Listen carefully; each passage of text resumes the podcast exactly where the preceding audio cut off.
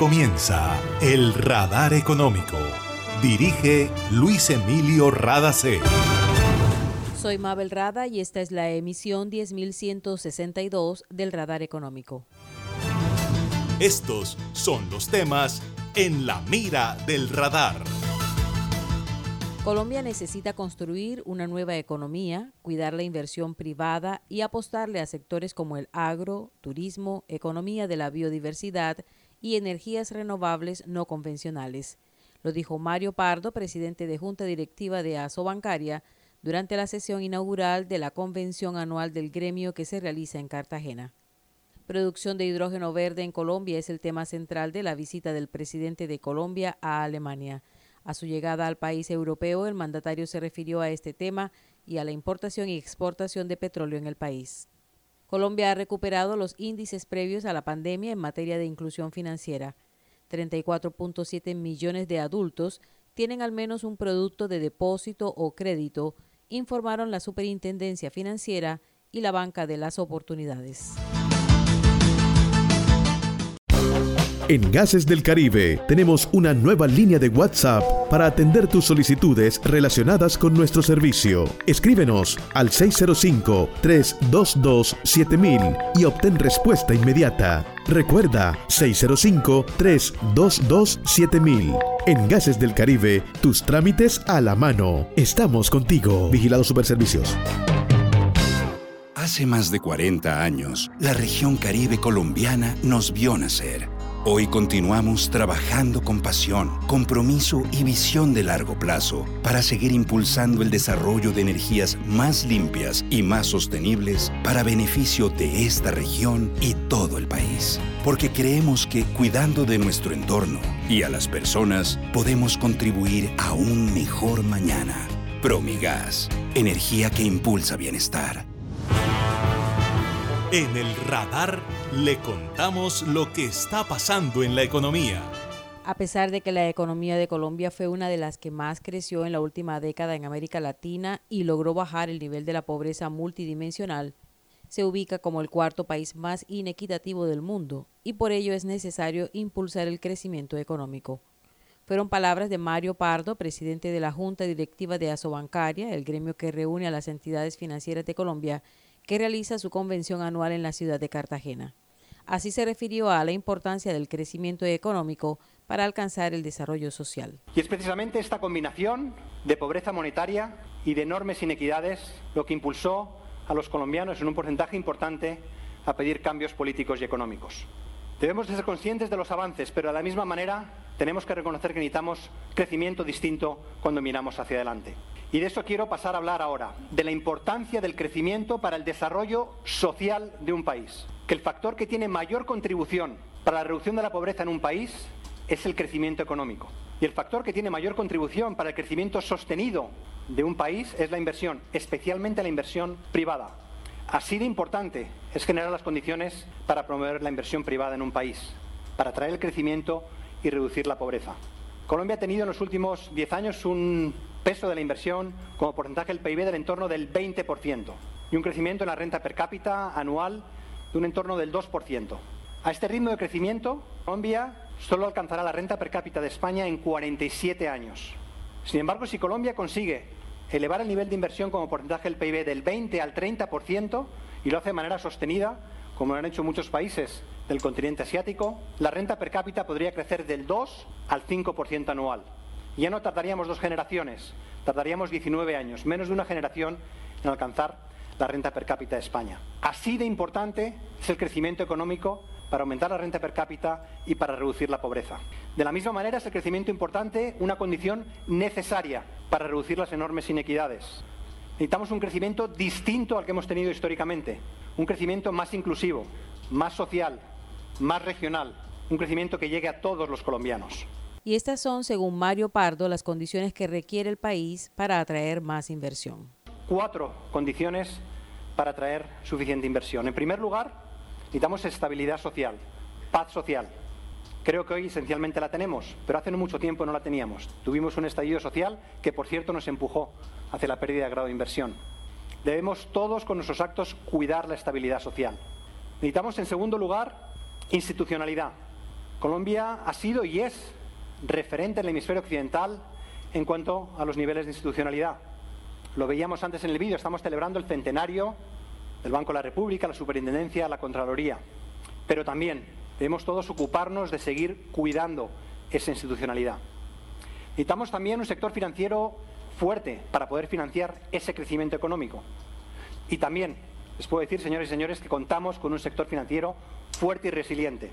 El presidente de Junta Directiva de Asobancaria, quien también es presidente de BBVA en Colombia, dijo que el país tiene muchos sectores con fortaleza competitiva y es necesario construir una nueva economía y contar con nuevos motores de crecimiento.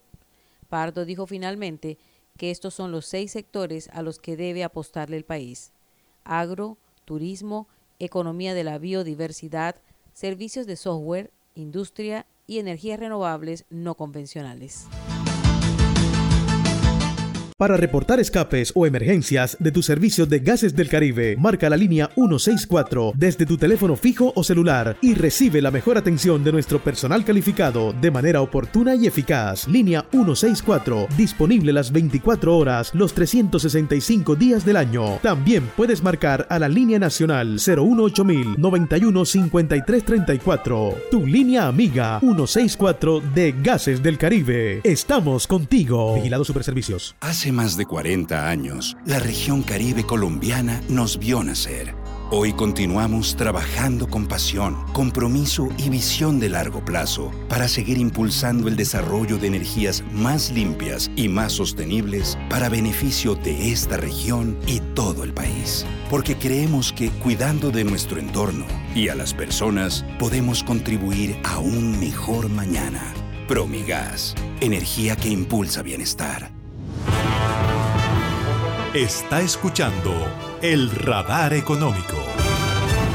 El presidente de Colombia, Gustavo Petro, se encuentra en Alemania y el propósito principal de su visita es gestionar un acuerdo para producir hidrógeno verde. A su llegada a Alemania habló sobre este acuerdo, sobre energías limpias, la exportación e importación de petróleo. Lograr un acuerdo sobre producción de hidrógeno verde en Colombia para exportación y obviamente en la medida en que implementemos las tecnologías para el consumo interno del país.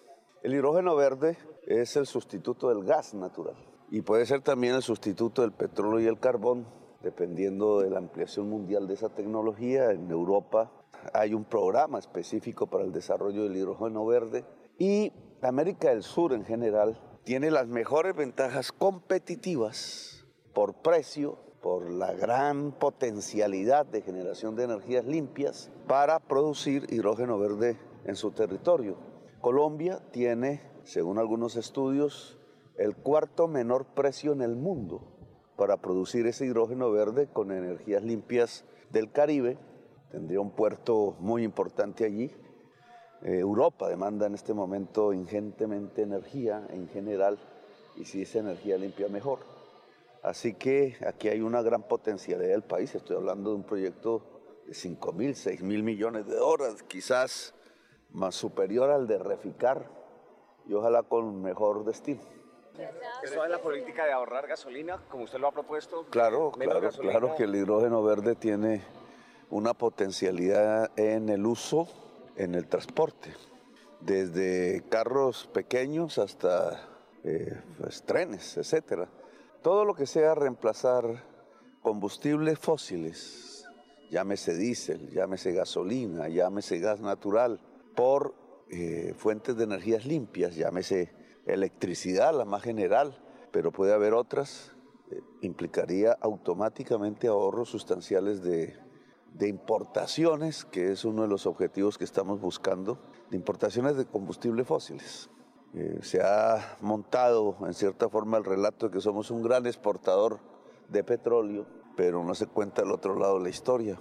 Y es que entre el 20 y el 40% de la gasolina que se consume en toda Colombia es importada y ya nos produjo por un error, entre comillas, por una mala administración de, del tema del precio de la gasolina interna en Colombia en la administración anterior, nos ha producido un hueco fiscal que ya con los cálculos que tenemos hoy se acerca a 50 billones de pesos para fines de este año. Lo que hemos hecho hasta ahora es detener el crecimiento de ese hueco. ahora toca pagarlo.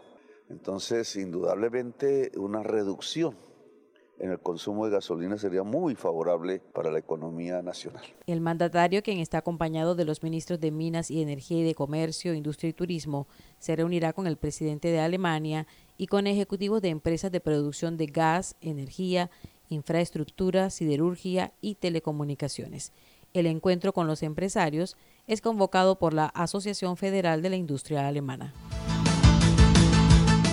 Ilan Golfan hizo su primera visita a Colombia como presidente del Banco Interamericano de Desarrollo BID.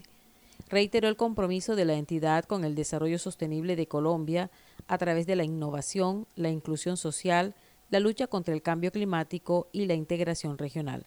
Se reunió con voceros del Gobierno Nacional y los temas centrales fueron cierre de brechas sociales, el camino hacia la transformación de la matriz energética en Colombia y la importancia de coordinar la atención de necesidades de distintas regiones del país, en especial la Amazonía, zona con la que el BID tiene un compromiso especial. La Superintendencia Financiera de Colombia y la Banca de las Oportunidades reportaron que el país se ha recuperado en materia de inclusión crediticia. 34.7 millones de adultos tienen al menos un producto de depósito o crédito y durante 2022 1.2 millones de colombianos accedieron por primera vez a productos financieros. En comparación con 2021, el número de adultos con por lo menos un producto de crédito creció 1.8 puntos porcentuales y llegó al 36.2% en 2022. Paola Arias, directora de Banca de las Oportunidades, dijo que aunque los resultados de 2022 son muy positivos, deben seguir trabajando para cerrar las brechas de financiamiento. Agregó que para 2026 aspiran a que un millón de personas de la economía popular tenga acceso a crédito formal que les permita mejorar su bienestar y el crecimiento de sus negocios. Y esto ha sido todo por hoy en el Radar Económico. Gracias por su sintonía.